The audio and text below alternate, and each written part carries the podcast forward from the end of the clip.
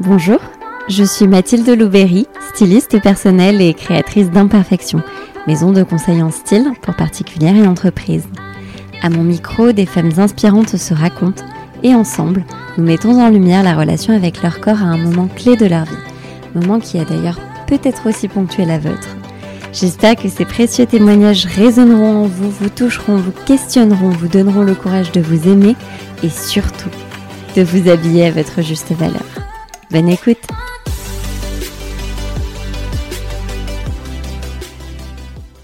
Cet épisode est soutenu par la marque de lingerie Lolo Paris, dont la mission est de sublimer toutes les femmes, quelle que soit leur morphologie, grâce à leur algorithme qui sélectionne pour vous la taille parfaite de soutien-gorge parmi 57 possibilités. Une mission qui, comme vous le savez, me tient particulièrement à cœur. Aujourd'hui, j'ai le plaisir d'aller à la rencontre de Pauline Dubuche, la créatrice de Bonjour mon corps, un de mes comptes Instagram préférés. J'ai rencontré Pauline en janvier 2020 lors du Salon international de la lingerie, où Pauline s'est prêtée au jeu de la Love Your Size Experience by Imperfection, bien sûr. Le challenge, poser en lingerie sous le regard bienveillant de la photographe Justine Choquer et repartir avec une photo sublimée par le coup de crayon de l'illustratrice Audrey Leroy. Tout ça dans un seul but, évidemment, faire un pas de plus vers l'amour de soi. En janvier, donc, Pauline a souhaité immortaliser sa poitrine et ses cicatrices. Ce qui nous amène au sujet du jour, sa réduction mammaire à 19 ans.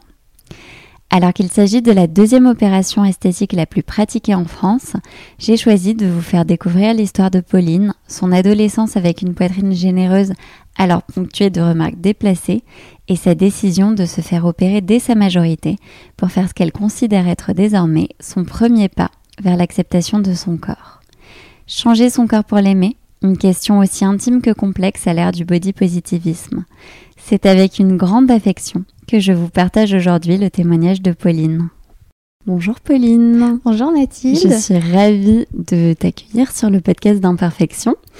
Pour commencer, est-ce que tu pourrais te présenter, s'il te plaît? Ah bah, Tout d'abord, merci à toi. Du coup, je suis très contente euh, de faire ce podcast avec toi. Donc, pour me présenter rapidement, donc, bah, je m'appelle Pauline, je suis la créatrice de Bonjour mon corps. Euh, Bonjour mon corps, à travers ce projet, ben, j'accompagne les femmes à se réconcilier avec leur corps. Euh, on parle de bienveillance, de valorisation au quotidien, etc. Et aujourd'hui, Bonjour mon corps, ben, c'est principalement un compte Instagram, c'est une newsletter bimensuelle, c'est une chaîne YouTube, etc. Donc j'essaye de, de, donner pas mal de contenu pour, pour aider les femmes du coup à s'accepter un petit peu mieux. Bravo. Est-ce que tu peux me parler de ta relation avec ton corps dans un premier temps? Euh, ma relation avec mon corps, elle a toujours été très conflictuelle. C'est pour ça que euh, j'ai créé du coup Bonjour mon corps. Ça a commencé assez tôt puisque moi c'est dès l'adolescence où j'ai vraiment senti une rupture entre moi et mon corps. C'était vraiment euh, deux choses complètement différentes et j'ai appris à le détester. Quand on est ado, on déteste les autres. Alors moi, je détestais les autres, mais je, me détestais surtout moi-même. Euh, et, donc mon corps, et j'ai développé du coup des troubles du comportement alimentaire, mhm. puisque j'avais un énorme besoin de contrôle dans ma vie. Et comme je détestais mon corps, bah, le meilleur moyen, c'était de contrôler mon poids. Euh, qui n'était euh, pas à mon goût, puisque bon, j'avais des rondeurs, rien d'extravagant, mais pour la société, c'était déjà bien trop, et pour moi aussi, du coup, à l'époque. Donc, ça a toujours été des conflits, euh, externe puisque j'ai commencé à me scarifier quand j'étais jeune, donc ça a été violent, euh, et interne quand euh, ben, j'ai été boulimique, etc. Et que vers la fin, ben, j'ai complètement arrêté de me nourrir. Donc j'ai un petit peu tout balayé, mais finalement, c'était toujours assez difficile. Et aujourd'hui, c'est comment Aujourd'hui, ça va très bien. Mhm. Euh, je pense que ça aurait été plus vite si je m'étais fait accompagner, puisque j'ai appris à guérir toute seule, et c'est pour ça aussi que j'accompagne les femmes de, enfin, à travers Bonjour mon corps. Je ne parle pas de troubles du comportement alimentaire parce que je suis pas une professionnelle de santé, mhm. mais c'est vrai qu'il y a énormément de femmes qui, euh, bah, qui se sentent pas bien dans leur corps et elles font un 34, un 36, un 38, peu importe, ça va jusqu'au 50, 56. Il n'y a pas de taille, euh, voilà. La minceur ne préserve pas des complexes. Exactement, et ça c'est quelque chose euh, que le mouvement body positive, ben, euh, enfin, il est génial ce mouvement, mais c'est vrai on parle souvent des rondes et Mhm. j'avais envie d'ouvrir la parole. Et d'ailleurs, euh, ça a été euh, très vite remarqué puisqu'au début, on m'a euh, reproché de ne pas avoir assez de rondeur Mhm. pour parler d'acceptation. Donc, c'était donner la parole à toutes ces femmes, puisqu'en plus, même le, finalement, le, bah, le, les complexes, c'est pas seulement au niveau du poids. Ça peut être un nez qu'on trouve euh, un peu disgracieux, comme c'était moi à l'époque. Ça peut être des oreilles, ça peut être des mains, des genoux, ça peut être n'importe quoi. Les complexes sont partout et, euh, et donc, euh, donc voilà pourquoi j'ai créé ce projet aussi. Bravo, c'est. Enfin, tu sais que je suis très admirative de ce que tu fais. Euh, tu nous as dit que euh, tu ne t'étais pas fait accompagner Non. pour guérir. Comment tu as guéri? Euh, ben, j'ai beaucoup travaillé. Bah, ça s'est passé par un, par un choc. finalement, quand j'ai maigri, j'ai perdu 15 kilos. Et je me suis euh, rendu compte que ben, je m'aimais toujours pas et au contraire, je me détestais encore plus. Mhm. Et, euh, et bon, j'ai, fait des recherches finalement. euh, on, on nous apprend, enfin, à l'époque, on nous apprenait pas trop à le body positive, etc. On en parlait souvent aux États-Unis, mais en France, euh, enfin, je trouve que c'était pas, il y avait pas assez de contenu. Et on en avait déjà parlé une fois toutes les deux, même en termes de, de bouquins, développement personnel, etc. Mhm. Pour parler d'acceptation, nous donner des pistes pour avoir une meilleure relation à l'alimentation, etc. À l'époque, c'était un peu vide. Donc, À l'époque, euh, c'est quand? Euh, Ça remonte à ben quand, moi là, ça remonte à euh, bientôt 5 ans du coup. Ça passe vite. mais, euh, mais là finalement les, les contenus ils se développent de plus en plus maintenant. hein. C'est devenu un contenu euh, très à la mode, mais pour une fois je trouve que le côté à la mode, ben, du coup ça sert À au plus bon. grand nombre. Euh, mais euh, mais ouais, j'ai fait des recherches, j'ai beaucoup regardé de vidéos YouTube, je me suis enrichie de personnes positives parce que ça aussi malheureusement ben, il y avait des personnes dans ma vie euh, qui ne m'enrichissaient pas forcément et euh, je suis une éponge donc euh, euh, si je me nourris en fait euh, du mal-être euh, mal-être des gens, je l'absorbe un petit peu et enfin voilà, je je sais pas trop enfin si je sais comment j'ai guéri de mon trouble du comportement alimentaire maintenant j'ai apaisé ma relation alimentation mais j'aime pas trop en parler parce que ce qui a fonctionné pour moi ne fonctionnera pas pour quelqu'un de malade qui aura pourtant la même maladie que moi. C'est très personnel donc je peux parler de mon rapport au corps et, euh, et de la façon dont j'ai appris à m'aimer. Mais euh, au niveau de l'alimentation et de la maladie, c'est, enfin voilà, même là j'ai du mal à en parler parce que parce que finalement c'est euh, c'est une maladie pour moi dont, enfin je dis que je suis en rémission D'accord. parce que cette maladie elle fera toujours partie de ma vie. Euh, tu pourras revenir me voir dans 40 ans, mais je te dirai toujours, elle, elle est endormie en fait cette maladie, mais je sais qu'il faut que je sois prudente Mhm. parce qu'elle peut vite se réveiller et ça j'en ai pas du tout envie. Donc euh, c'est un travail que je fais continuellement sur moi. C'est pour ça aussi que si je m'étais fait accompagner euh, à une époque peut-être que le travail aurait été plus profond plus rapide j'en sais rien du tout. Mais en tout cas moi je conseille à chaque fois qu'une femme vient me voir en me disant qu'elle est hyperphagique, boulimique, anorexique, je la conseille directement ben, de se créer un petit peu un, comité de direction avec euh, ben, un psychologue, un diététicien, de se faire accompagner par euh, par une équipe qui soit pluridisciplinaire pour euh, ben, finalement apprendre à guérir un peu avec une vision 360. Et, mais en tout cas, voilà, moi, de mon côté, ça a été progressif, mais en tout cas, pour l'instant, tout va bien. Donc, Tant mieux. Est-ce que tu transmets avec Bonjour mon corps, c'est des outils de développement personnel plutôt, c'est bien ça? Ouais, c'est des outils, euh, comment apprendre à se pardonner, comment apprendre à avoir euh, plus de distance finalement avec la société. Euh, Enfin là, euh, je, enfin, je pense que tu l'as vu aussi. Il y a eu un article dans Public où on a reproché à Kate Moss euh, d'avoir les cuisses un peu molles et on l'a appelée Kate Moll. On est en 2020 et on arrive encore à avoir des articles comme ça. Et euh, c'est des choses qui me choquent énormément. Donc c'est apprendre à prendre de la distance avec tout ça, apprendre aussi à gérer l'entourage. Euh, moi je sais que euh, et ma mère le sait, donc elle est au courant. Euh, donc si maman tu écoutes son podcast, je tout va bien. Mais en tout cas il y a une époque où ma mère avait une pression énorme sur moi et sur mon poids, mais Mhm. elle faisait ça de manière bienveillante, mais maintenant c'est une éducation à faire auprès des proches parce qu'ils pensent être bienveillants en nous disant par exemple bah, d'arrêter de manger parce qu'on a grossi. Mhm. Et au final, nous on encaisse, on encaisse et, et c'est quelque chose qui peut, ben, pour le coup, moi s'est transformé en maladie. Pas juste à cause de ça, hein, ça a été euh, énormément, énormément de choses qui se sont cumulées, mais euh, oui, donc c'est apprendre à gérer l'entourage, apprendre à se parler Mhm. un petit peu mieux parce que euh, effectivement le discours des autres bah, ça devient notre propre vérité et c'est c'est quelque chose qu'on a du mal à maîtriser mais c'est encore pire quand les mots ils viennent de, de soi en fait et du coup c'est apprendre à un petit peu tasser cette violence qu'on a un peu envers nous-mêmes donc c'est plein d'astuces donc euh, il y a un e-book d'ailleurs où je Mhm. donne euh, les premières clés euh, pour, pour apprendre à s'accepter et sur la chaîne YouTube aussi je donne, je donne pas mal de conseils Que je conseille vivement. Pauline, quel est le moment clé de ta vie de femme dont tu as décidé de nous parler aujourd'hui? Alors avec mon corps, il y en a eu plein. Donc ça a été, mais finalement, quand tu m'as posé la question, ça a été assez évident.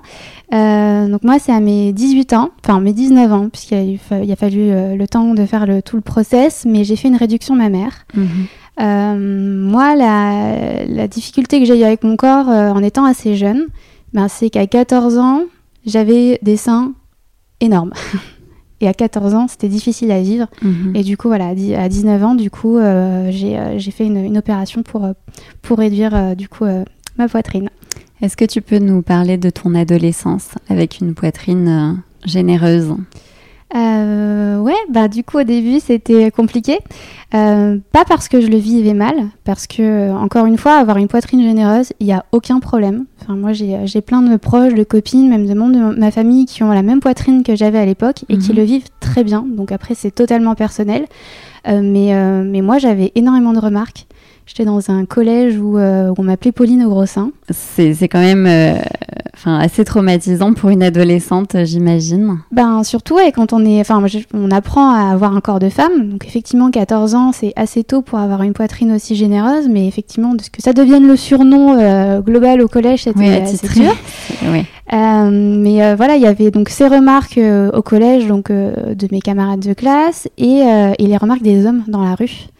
Euh, et, ça, je m'en souviendrai toujours. Je peux te dire exactement où j'étais dans ma ville euh, à l'époque. Et euh, donc, j'étais très jeune. Et il y a une personne qui avait pratiquement l'âge de mon père qui me dit Ah, bah, il y a du monde au balcon ici. Et quand tu as 14 ans, que mmh. tu apprends à découvrir ton corps et que du coup, tu essayes de gérer avec cette poitrine que tu viens d'avoir et tu es bien consciente que tes copines de classe, ben, elles n'ont pas une poitrine comme ça et ben, enfin, le terme est peut-être un peu fort, mais je, enfin, je me sentais, enfin, violée entre guillemets parce que, enfin, je, sais pas. C'est donc le terme est très fort, hein, mais, mais vraiment, je me suis sentie très très mal euh, à ce moment-là. J'avais envie de me cacher, enfin, de cacher ses seins. Et euh, c'est ce que du coup j'ai fait puisque euh, je mettais deux soutifs.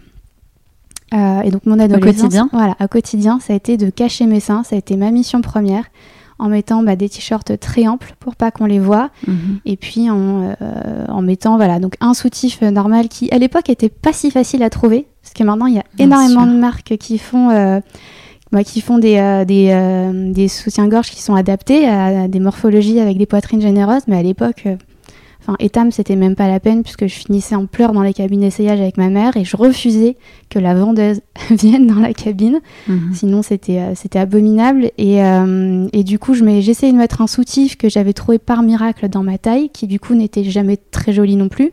Et au-dessus, je mettais un soutif de sport décathlon.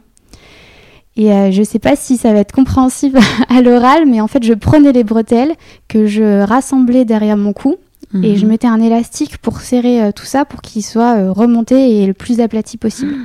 Donc j'avais des douleurs et des bleus pas possibles dans le cou.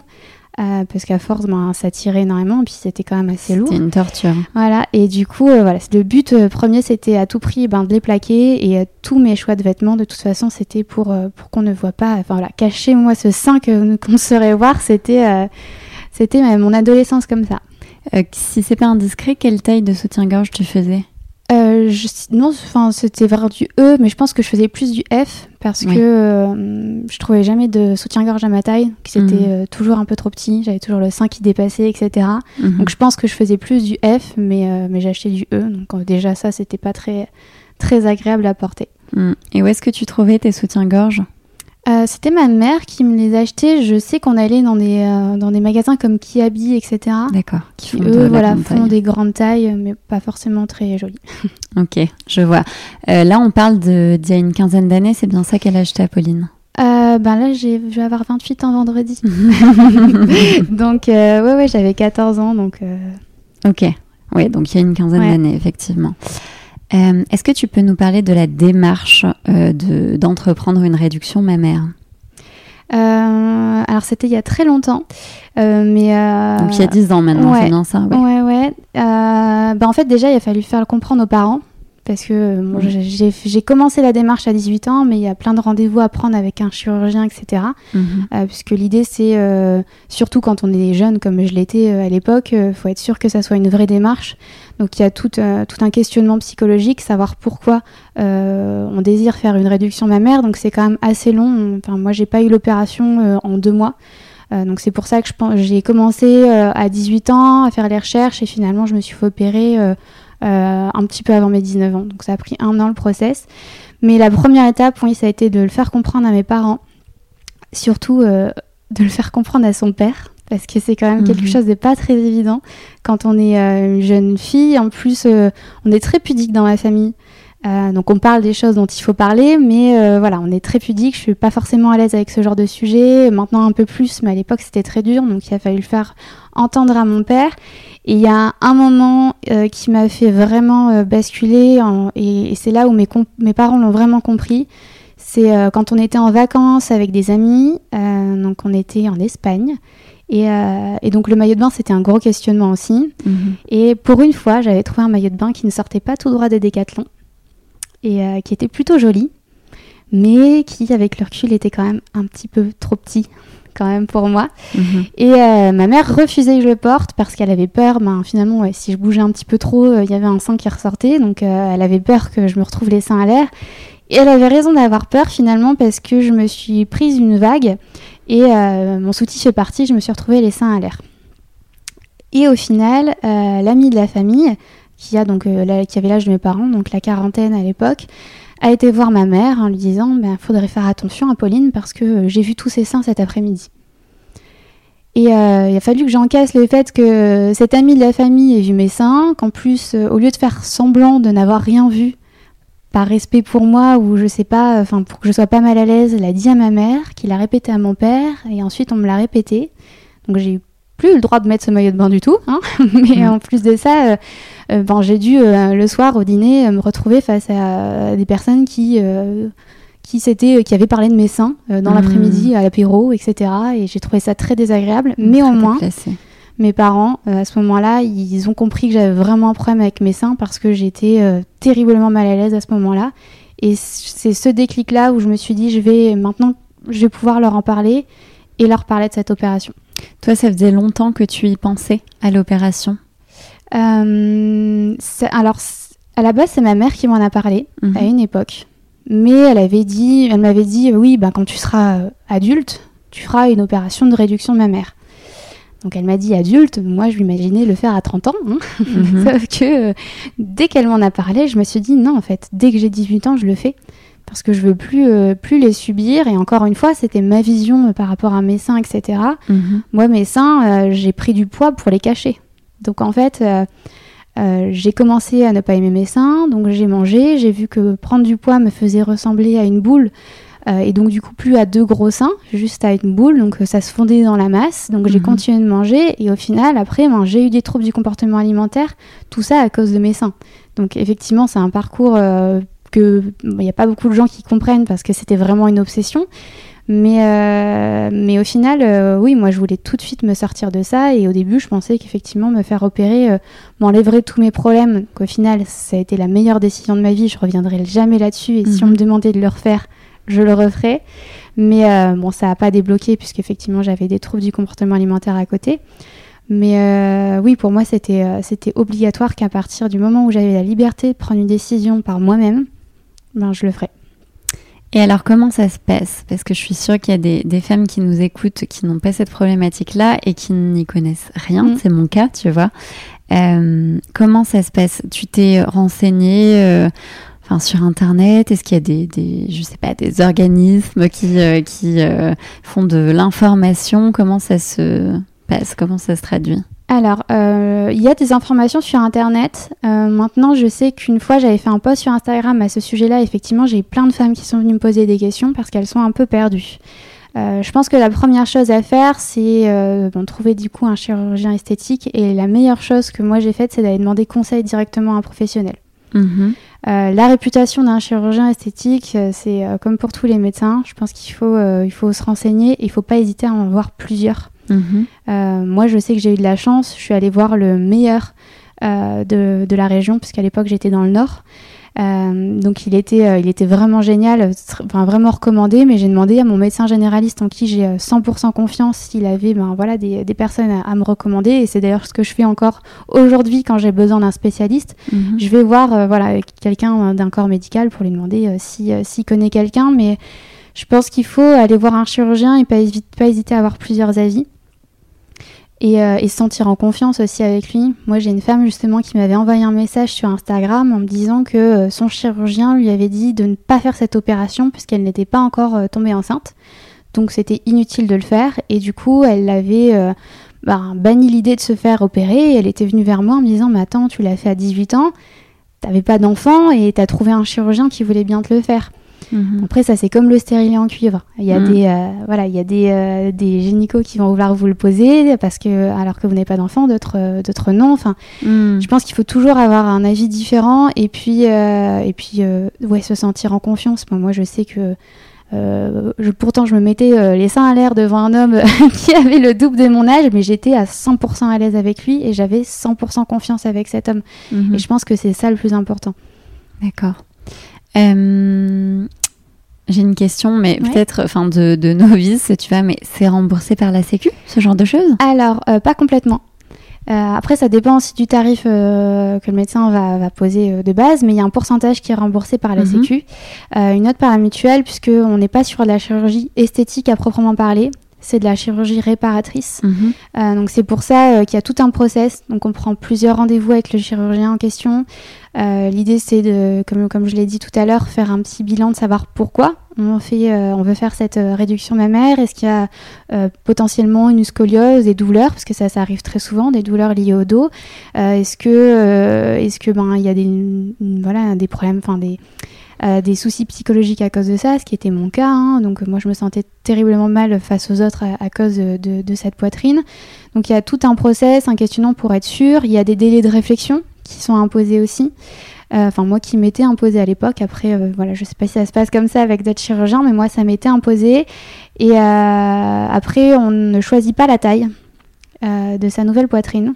D'accord. voilà. Alors ça c'est étonnant. Non, c'est en fonction de ta morphologie. D'accord. Ah, donc moi je suis arrivée et il m'a dit bah, en fonction de ta morphologie, euh, je vais te faire un 90C. Et donc je suis ressortie avec mon 90C. D'accord. Au même titre, on est, euh, on ne peut pas modifier la taille d'un sein par rapport à l'autre. On sait qu'on a toutes un sein plus gros que l'autre. Bien sûr. Et en rigolant, je lui ai dit, ben euh, voilà. Oui, c'est l'occasion de... l'occasion de rectifier un petit peu ça et d'avoir des seins symétriques, puisque quand ils sont, quand ils étaient plus gros, on le voyait un petit peu plus qu'avant. Mhm. Euh, que maintenant, pardon. Euh, et, il m'a dit, ben non, parce que dans ce cas-là, euh, ça passe en chirurgie esthétique, et donc tu seras plus remboursé. D'accord. Et les cicatrices sont là aussi. Oui. Donc ça, c'est important. Quand on fait de la chirurgie esthétique, les cicatrices sont très discrètes. là, moi, mes cicatrices, je les adore. Elles sont très discrètes. on avait fait une séance photo à deux pour les mettre en valeur parce que je les aime vraiment, ces cicatrices. Elles sont en forme d'encre. Du coup, mhm. je pense que si, euh, si on regarde sur Google, enfin, on peut voir les cicatrices euh, assez facilement pour se rendre compte.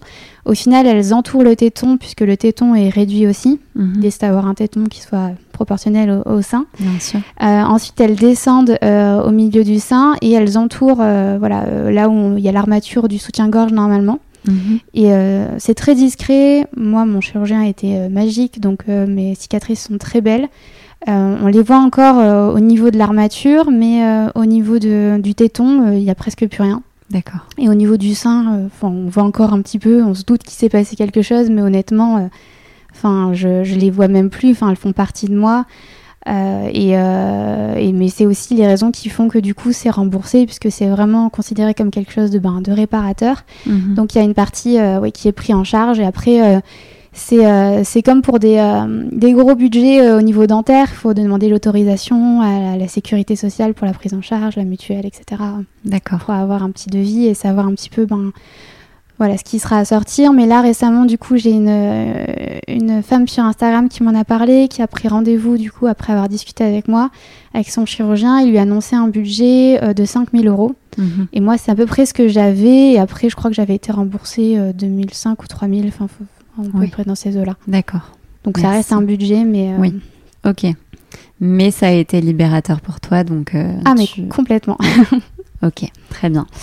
Euh, avec qui est-ce que tu avais discuté? Tu vas parler de ton choix avant l'intervention Très peu de personnes, mhm. puisqu'au final, je crois qu'il y a eu mes parents, peut-être mes amis très très proches, puisque je me souviens avoir eu des remarques du style euh, tu te plains d'en avoir trop, bah écoute, euh, t'en gardes et puis je viens avec toi à l'hôpital et puis tu m'en donnes un petit peu mhm. pour mes copines qui n'avaient pas de, pas de poitrine, pas assez de poitrine à leur goût. Et du coup, je, je, crois en avoir parlé qu'à mes amis proches qui sont venus me voir du coup à l'hôpital. D'accord. mais, mais vraiment pas, pas énormément de personnes, puisqu'à l'époque, je. C'est pas que je trouvais que c'était tabou, mais c'était très privé finalement et je l'assumais beaucoup moins que maintenant. Je suis capable d'en parler dans un podcast. Mais euh, mais euh, maintenant, je trouve que c'est important d'ouvrir la parole parce qu'il y a énormément de personnes qui, euh, enfin, je l'ai vu sur Instagram, qui, qui envisagent ce type d'intervention. Mais à l'époque, j'ai été très très discrète par rapport à ça, surtout que c'était à la fin du lycée et au début d'une nouvelle vie entre parenthèses puisque je rentrais à la fac. Mhm. j'ai même été passer un mes partiels euh, de rattrapage. Je n'étais pas une bonne élève, en première année, euh, avec les, bandages. Et je me souviens euh, m'être assise dans le métro puisque ben, je me sentais pas bien, j'avais encore mes bandages. Et un homme m'a dit Oui, enfin vous pourriez laisser la place, vous êtes jeune, etc. Et euh, j'ai même pas osé lui dire qu'en fait je souffrais. Et, euh, parce que bon, ça, on en parlera peut-être après. J'allais te poser la question. Euh, mais du coup, voilà, je souffrais et, et j'ai rien dit. Donc je me suis levée, je lui ai laissé la place. Mais, mais du coup, j'osais vraiment pas en parler. C'était un petit peu. Tabou. Ouais, c'était mon corps, c'était privé et j'étais mal à l'aise. Donc, ouais, c'est peut-être aussi lié au fait que tu étais mal dans ton corps à l'époque. Ouais. Oui, oui, je pense. Euh, j'étais, euh, enfin, c'était compliqué pour moi d'en parler, et très peu de personnes étaient au courant que j'étais mal dans mon corps. Quand ma mhm. mère euh, me posait des questions, me disait ah t'es un peu grossi, il faudrait faire attention, ou des proches, hein, il y a des amis de la famille qui se permettaient aussi de commenter mon poids. Sinon, c'est pas marrant. ce que je leur répondais, c'est que moi, je me sentais très bien dans mon corps et que j'avais pas de problème et j'étais très heureuse comme ça. Donc, je mentais. J'allais te demander, c'était la mm. vérité non, non, complètement pas. Mais c'est plus facile euh, de dire aux gens de te laisser tranquille quand euh, tu leur dis que tout va bien pour toi. Et finalement, c'est une technique qui ne marche pas du tout. Parce que les gens continuaient quand même de, m'embêter puisque leur avis euh, finalement est plus important que le mien envers mon corps. Mais ça, c'est valable encore aujourd'hui pour beaucoup de personnes où on se permet de juger le corps des gens.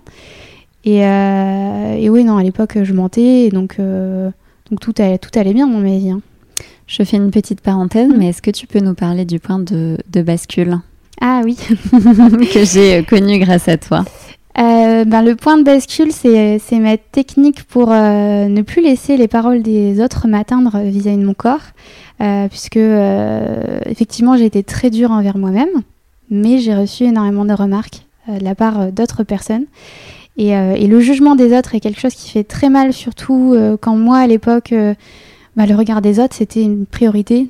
Donc j'ai menti énormément dans ma vie, hein, parce que je faisais semblant d'être heureuse, et puis je faisais semblant de faire des choses que j'aimais pour satisfaire d'autres personnes, etc. Donc le regard des autres, pour moi, il était, enfin, une remarque pouvait m'anéantir complètement. Et, euh, et, donc le point de bascule, c'est à partir du moment où j'entends une remarque d'une personne qui va me dire, par exemple, ben t'es grosse, ou une fois on m'a dit euh, ton nez est moche, euh, voilà ces choses-là. Euh, et, c'est le moment entre le thé grosse et le moment où entre, enfin, entre ce moment où j'entends cette remarque et le moment où j'en viens à me dire moi-même, ok, c'est vrai, je suis grosse. Et c'est ce moment où la vérité ben, de cette personne-là, elle devient la mienne. Mhm. Euh, et il y a beaucoup de choses dans notre vie où on est capable de se dire, euh, ben non, en fait, par exemple, si une personne va me dire que mon canapé est moche, je vais me dire, je m'en fous, moi j'adore mon canapé, et je l'ai acheté, je vais avoir aucun problème là-dessus. Mhm. Par contre, quand c'était mon corps, euh, là c'était compliqué et j'acceptais que la vie de cette personne devienne le mien. Et, euh, c'était c'est quand même horrible parce que c'est le corps c'est hyper personnel, c'est un bijou, enfin c'est un temple, peu importe le nom qu'on lui donne, on devrait le chouchouter. Et, euh, au lieu de ça, ben, on, laisse les autres le définir à notre place. Mhm. Donc vraiment, ce point de bascule, c'est le moment où maintenant je me dis stop, cette personne, elle pense ce qu'elle veut, c'est euh, contrairement à, ce qu'elle dit à propos de mon nez qui est soi-disant moche, moi je trouve que ses paroles qui sont ses paroles sont moches tout mhm. court, donc ça ne deviendra pas les miennes. Et, euh, et c'est finalement ce qu'on fait avec nos proches. Et euh, enfin moi si un jour je devais parler à ma petite sœur, je lui parlerai jamais comme ça, donc mhm. donc j'ai pas à me parler comme ça non plus. Et donc voilà, c'est apprendre à, à alors c'est assez long au début parce qu'on a toujours le réflexe d'être d'accord avec les personnes euh, et le jugement des autres, mais finalement, euh, à partir du moment où on arrive à avoir cette posture, se dire non, stop, là je suis en train de le laisser euh, dicter mes pensées Et maintenant, j'arrête. Mais après, ça devient facile et. Et, salvateur. Ouais, c'est ça. Super. Et donc aujourd'hui, si on revient du coup à ta réduction mammaire, tu abordes le sujet facilement? Euh, oui, bah ouais, complètement, puisque là j'ai rencontré par exemple, euh, je suis allée boire un verre avec des filles il y a deux semaines mhm. et euh, on parlait de la chirurgie esthétique et, et j'en ai parlé comme ça librement alors que c'était des filles que je venais juste de rencontrer. Et finalement j'ai bien fait parce qu'il y en a une d'entre elles qui m'a questionnée en me disant ben, je rêve de faire cette opération. Et elle était freelance, elle me disait j'attends juste mon embauche en CDI en septembre pour pouvoir avoir euh, une bonne mutuelle et pouvoir faire euh, cette opération. Et du coup, euh, c'est là où je me suis rendu compte que c'était important d'en parler parce qu'il y a énormément de femmes et, et, de voir une femme qui ose du coup parler de cette opération, parler de, parler de ça, de ses seins, etc. Bah du coup, les, les personnes qui sont autour de moi, elles se sentent beaucoup plus à l'aise pour en parler parce que je leur donne un morceau de moi qui est assez privé. En plus, je parle de chirurgie alors que j'ai créé Bonjour mon corps. Donc j'ai accepté de changer mon corps pour l'aimer. Ça, il n'y a pas beaucoup de gens qui le comprennent non plus. Euh, moi, je pars du principe qu'on fait ce qu'on veut avec son corps à partir du moment où on le fait pour soi et pas pour les autres et pas pour la société en général. Donc euh, j'ai aucun souci avec ça. Mhm. Mais euh, voilà, d'être capable de parler librement comme ça, ben ça, voilà, ça tisse des liens et puis ça permet de libérer un peu la parole. Donc je trouve ça hyper chouette. Donc euh, maintenant, je me fais euh, voilà, un point d'honneur à, en parler le plus librement possible. Est-ce que c'est quelque chose qui t'a manqué quand tu es passé à l'action de ton côté, d'avoir des témoignages de femmes euh, qui, bah, qui, avaient déjà, qui étaient déjà passées par là? Oui, en plus, j'aurais pu, j'aurais pu en avoir un. Parce que je me souviens que dans mon lycée, il y, y a une fille que je connaissais, mais de nom, euh, donc pas personnellement, qui avait fait cette opération et j'en ai entendu parler. Et j'aurais adoré oser euh, lui poser des questions, savoir comment s'était passée son opération, mais, euh, mais après j'étais, j'étais pas à l'aise avec, ça et avec l'idée d'aller la voir. Et puis je savais pas non plus comment elle se sentait vis-à-vis de cette opération. Mais je sais que ouais, j'aurais adoré pouvoir lui en parler librement. Est-ce que tu as des conseils à transmettre à des femmes qui qui pensent à cette opération, mais euh, qui n'ont pas encore soit pris leur décision, soit qui n'osent pas ben, Je leur dirais déjà de se questionner et de savoir pourquoi elles ont envie de faire cette opération. Euh, moi, j'ai euh, par exemple une femme qui est venue me parler en me disant qu'elle avait peur de faire cette opération parce que en ayant des seins plus petits, peut-être que du coup, on allait plus remarquer son ventre euh, qui n'était pas plat, assez plat à son goût. Euh, toutes ces choses-là, je pense qu'il faut, euh, ouais, il faut vraiment se questionner de savoir pourquoi on le fait. Moi, j'ai pensé au début que ça allait me sauver de mes troubles du comportement alimentaire. En fait, voilà, pas du tout. C'est pas une opération miracle en soi. Mhm. Ça permet juste de se sentir plus à l'aise, plus libre, euh, moi, je pense que des seins, c'est un atout féminin euh, voilà, qui, est, euh, qui est énorme et qui est génial. Et maintenant, je me fais un plaisir d'en jouer un petit peu plus et de les mettre en valeur, mais ça ne doit pas devenir un fardeau non plus. Ça ne doit pas devenir quelque chose qui psychologiquement est lourd, en plus de l'être physiquement aussi, mhm. hein, parfois. Bien sûr. Mais donc, si, ouais, si j'avais un conseil, ça serait vraiment de se questionner. Et puis, un rendez-vous chez un chirurgien esthétique à la limite, ça va vous coûter, enfin, ça va coûter un petit peu d'argent parce qu'il faut payer la première consultation, mais ça permet de donner une petite clarté, d'être rassuré et d'avoir, euh, voilà, d'avoir un interlocuteur face à face qui vous explique clairement euh, ben, ce que ça implique, de vous dire les choses à 100% de façon transparente. Enfin voilà, moi il me l'a dit clairement. Euh, il m'a dit voilà, tu seras, tu pourras peut-être pas allaiter. Ça, c'est quelque chose euh, qu'il faut prendre en compte quand on n'a pas encore eu d'enfant en tant que femme. C'est c'est euh, plein de choses, euh, plein de choses, plein, plein, de petits détails comme ça qui sont parfois difficiles à entendre, mais qui sont qui sont importants. Donc et qui te permettent de peser le pour et le contre. En ouais, voilà complètement. Et puis de le faire pour soi aussi, parce que il y a d'autres femmes aussi qui me disaient mes proches ne veulent pas, mon compagnon ne veut pas, ou l'inverse, et, et moi j'ai peur, etc. Donc Enfin, faut en parler. Et, si les proches ne veulent pas, c'est pas leur décision. Mhm. Euh, c'est pas leur corps. Ouais, exactement. Euh, enfin, moi, je sais que, euh, bon, à l'époque, j'étais pas avec mon conjoint actuel, mais je ne lui ai même pas posé la question. C'était pas à lui de prendre cette décision pour moi.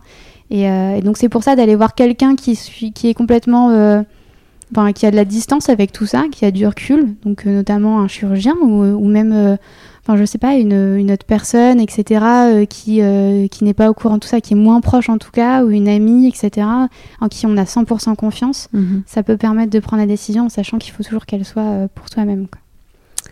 Merci. après l'opération, est-ce que ton regard sur toi a changé? Ah, j'ai foncé dans un magasin.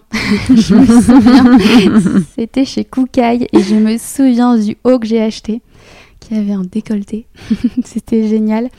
Euh, mon regard a changé euh, pendant un temps. Euh, il a complètement changé au niveau de mes seins. Encore une fois, c'est la meilleure décision. Maintenant, moi, j'en parle avec quelqu'un qui avait une double peine, entre guillemets, puisque j'avais la problématique de ma poitrine et j'avais la problématique de mes troubles du comportement alimentaire. Mm. Donc, ça m'a soulagé un moment. Et après, euh, je me suis, euh, je me suis enfin, mes troubles du comportement alimentaire m'ont rattrapé puisqu'on m'a fait la remarque, bah oui, mais Pauline, si tu continues à manger comme ça, tes seins vont regrossir, voyons. Et donc, euh, donc là, oui, je suis retombée dans mes troubles du comportement alimentaire et du coup, je, mais ça, c'est moi parce que j'étais malade. si on est quelqu'un qui a un rapport avec son corps qui est conflictuel vis-à-vis de ça et on se sent pas forcément mal avec son corps, on a du mal à s'accepter, c'est quelque chose qui peut vraiment aider ça peut être un premier pas. Moi, je le dis, hein, c'est mon premier pas vers, euh, vers l'acceptation. Et ça a duré euh, presque dix ans, du coup, donc ça peut être long. Euh, mais, mais encore une fois, s'il y a une maladie derrière, etc., s'il y a des troubles du comportement alimentaire, je pense que d'abord, il faut traiter les troubles du comportement alimentaire avant de faire une opération. Euh, comme euh, voilà, comme euh, beaucoup de diététiciens recommandent de, de commencer à d'abord traiter les troubles du comportement alimentaire avant d'entamer des rééquilibrages alimentaires parce qu'on est tout le temps dans l'excès et dans le contrôle. Donc ça dépend mmh. totalement dans quelle situation on se trouve. Si, si on a un problème d'acceptation de son corps, etc., je pense que ça, ça peut vraiment aider. S'il y a une maladie derrière, il bah, faut faire attention et je pense que d'abord, moi j'aurais aimé guérir d'abord et après faire l'opération parce que comme ça, ça aurait été 100% libérateur et j'en aurais profité puisqu'au début, ça l'a été, c'était libérateur jusqu'à ce qu'encore une autre personne me rattrape en me, en me disant de, que j'allais finalement redevoir refaire une opération puisque j'allais regrossir. Hmm. Mais aujourd'hui, est-ce que c'est libérateur maintenant que tu vas bien? Ah bah franchement, maintenant que je, vais bien, c'est pour ça. Hein. je pense que ça a été quand même une, bonne, une très bonne décision. Et de toute façon, euh, mes troubles du comportement alimentaire, ils m'auraient rattrapé un jour ou l'autre. Donc ça, c'était logique parce qu'il y avait ce problème à régler.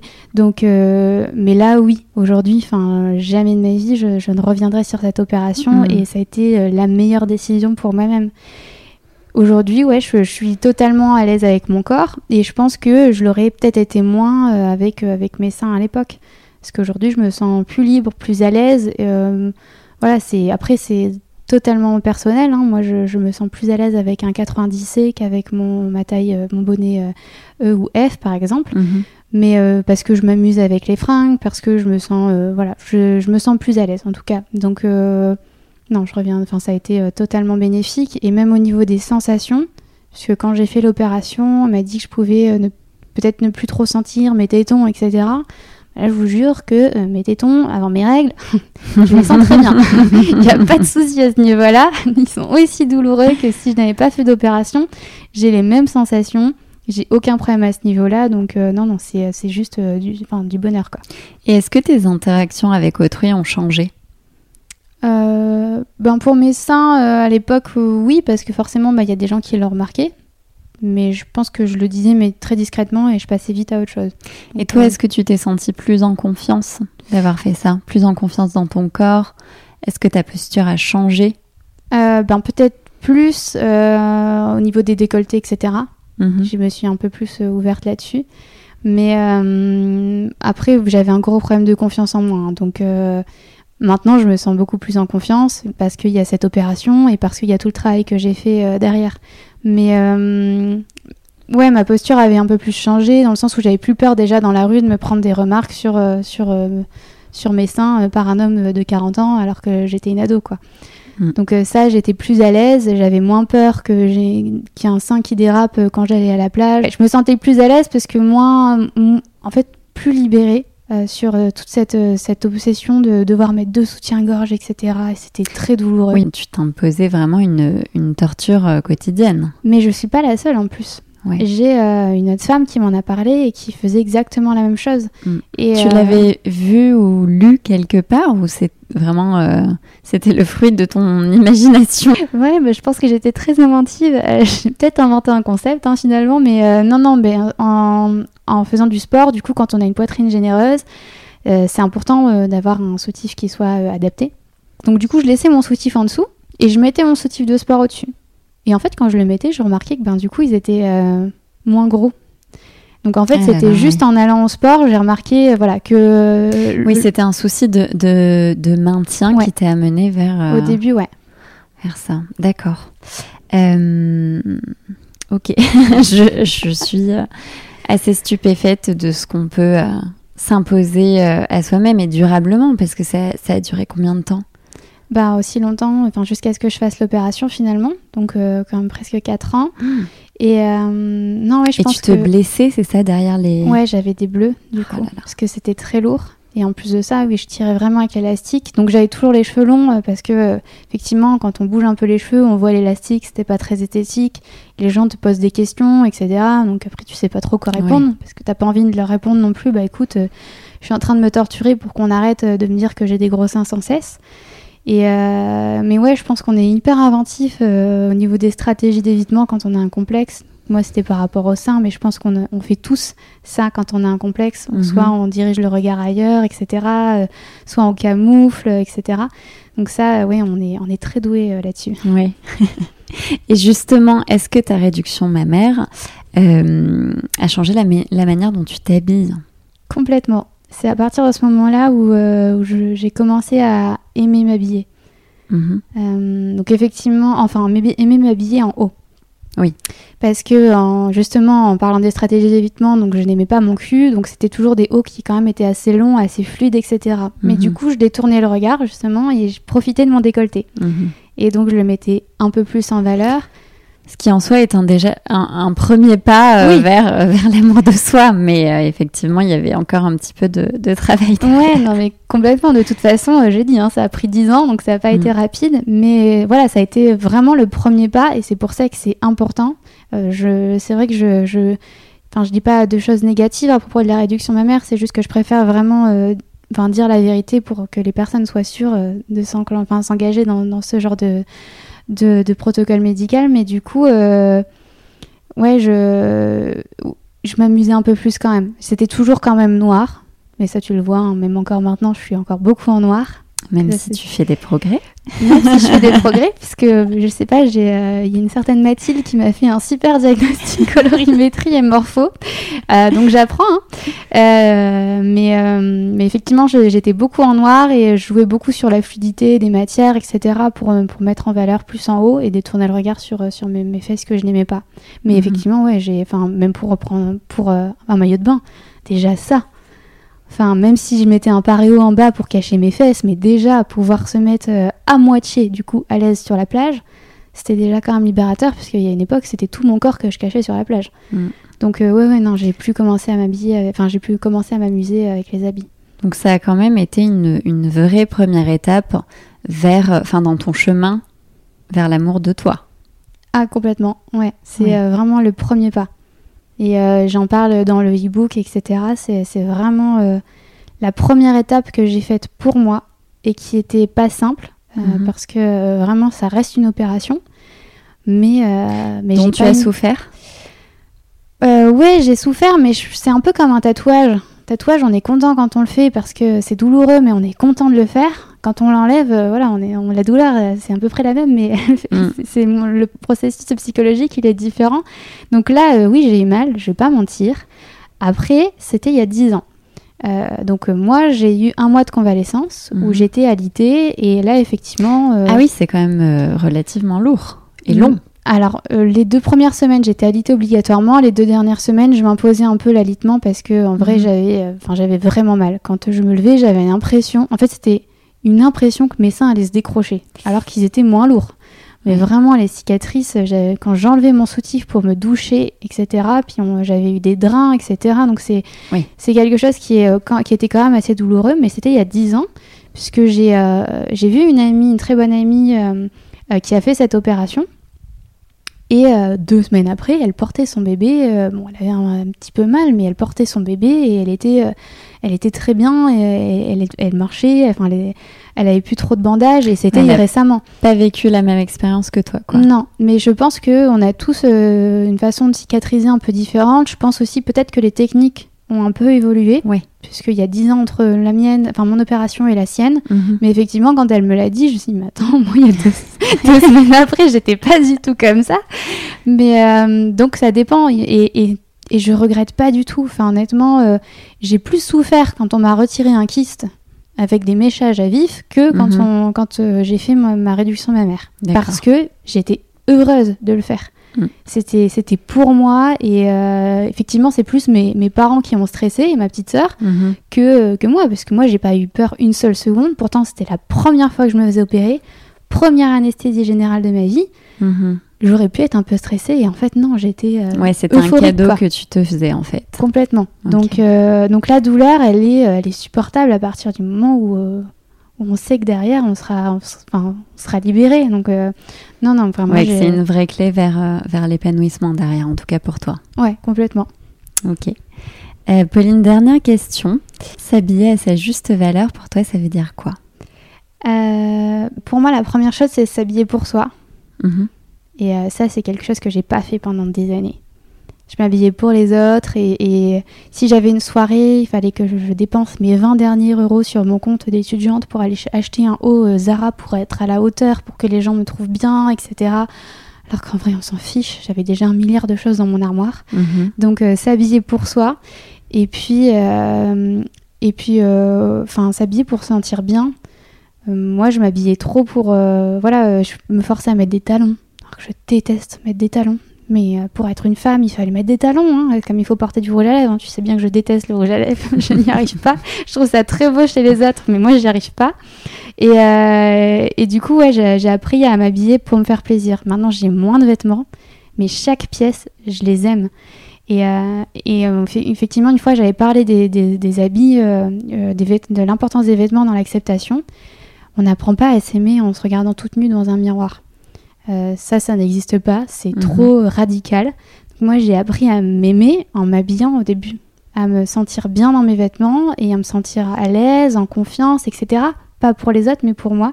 Donc euh, oui, pour moi, c'est vraiment deux choses s'habiller pour soi et euh, pour se sentir enfin bien avec soi. Et pour moi, c'est la première première façon de, de s'accepter, c'est d'abord voilà d'apprendre à jouer avec avec son corps euh, en le mettant en valeur, etc. Et je pense que c'est comme ça qu'on arrive à à s'aimer euh, quand une fois qu'on se retrouve toute nue devant la glace quoi. c'est un peu euh, Bon, évidemment, je suis ravie d'entendre ça parce que effectivement, on vit dans une société qui est habillée euh, et en fait, euh, on sous-estime bien souvent le pouvoir que les vêtements Mhm. ont, euh, qui sont des accessoires du, du quotidien finalement. Bah oui, ben, il y, a- il y a énormément de, de femmes euh, qui, qui sont rondes et qui sont, enfin, qui sont pétillantes et qui sont magnifiques et que Mhm. je trouvais dix fois plus magnifiques que moi, alors que, que maintenant je, fais un, enfin, je faisais un 38, donc soi-disant je correspondais à la norme qui ne l'est pas du tout, hein, puisque la moyenne d'une femme française c'est un 42, donc c'est Mhm. même pas du tout ça. Mais euh, et, euh, et en fait, ouais, le fait de pouvoir euh, avoir cette confiance à travers les vêtements, et une fois on m'a fait la remarque en me disant mais les vêtements c'est futile. Et en fait, euh, non, enfin, enfin, ça peut. Utile. Ouais, voilà. On s'habille tous, donc autant qu'on s'habille en se sentant, en se sentant bien avec soi-même et puis en étant à l'aise. Et puis, euh, non, non, pour moi, c'est euh, c'est hyper important. Merci beaucoup pour ton témoignage et pour tes mots. Je suis certaine que euh, beaucoup de femmes auront appris des choses. Bah, merci beaucoup en tout cas, Mathilde. Et puis, ben, si. euh, s'il y a des personnes qui ont d'autres questions, en tout cas, moi, je suis enfin, je me fais toujours un plaisir d'y répondre par message privé, etc. Euh, J'ai eu pas mal de femmes qui m'ont fait des messages à ce sujet-là, donc euh, c'est vrai que je suis très contente que tu puisses me donner la parole pour en parler euh, librement ici. Donc merci à toi, Mathilde. Bah, merci à toi et merci pour toutes ces femmes. Vous êtes toujours là Ça signifie que les mots de mon invité ont particulièrement résonné en vous. Donc de mon côté, je vous glisse dans les notes de l'épisode le lien pour télécharger les plus jolies citations du jour. Je vous laisse vous les approprier pour faire un pas de plus dans votre chemin vers l'amour de soi. Ah, et une dernière chose, si vous avez aimé l'épisode, n'hésitez pas à me le dire en laissant 5 étoiles et pourquoi pas vos commentaires. Promis, je les lis. Take care.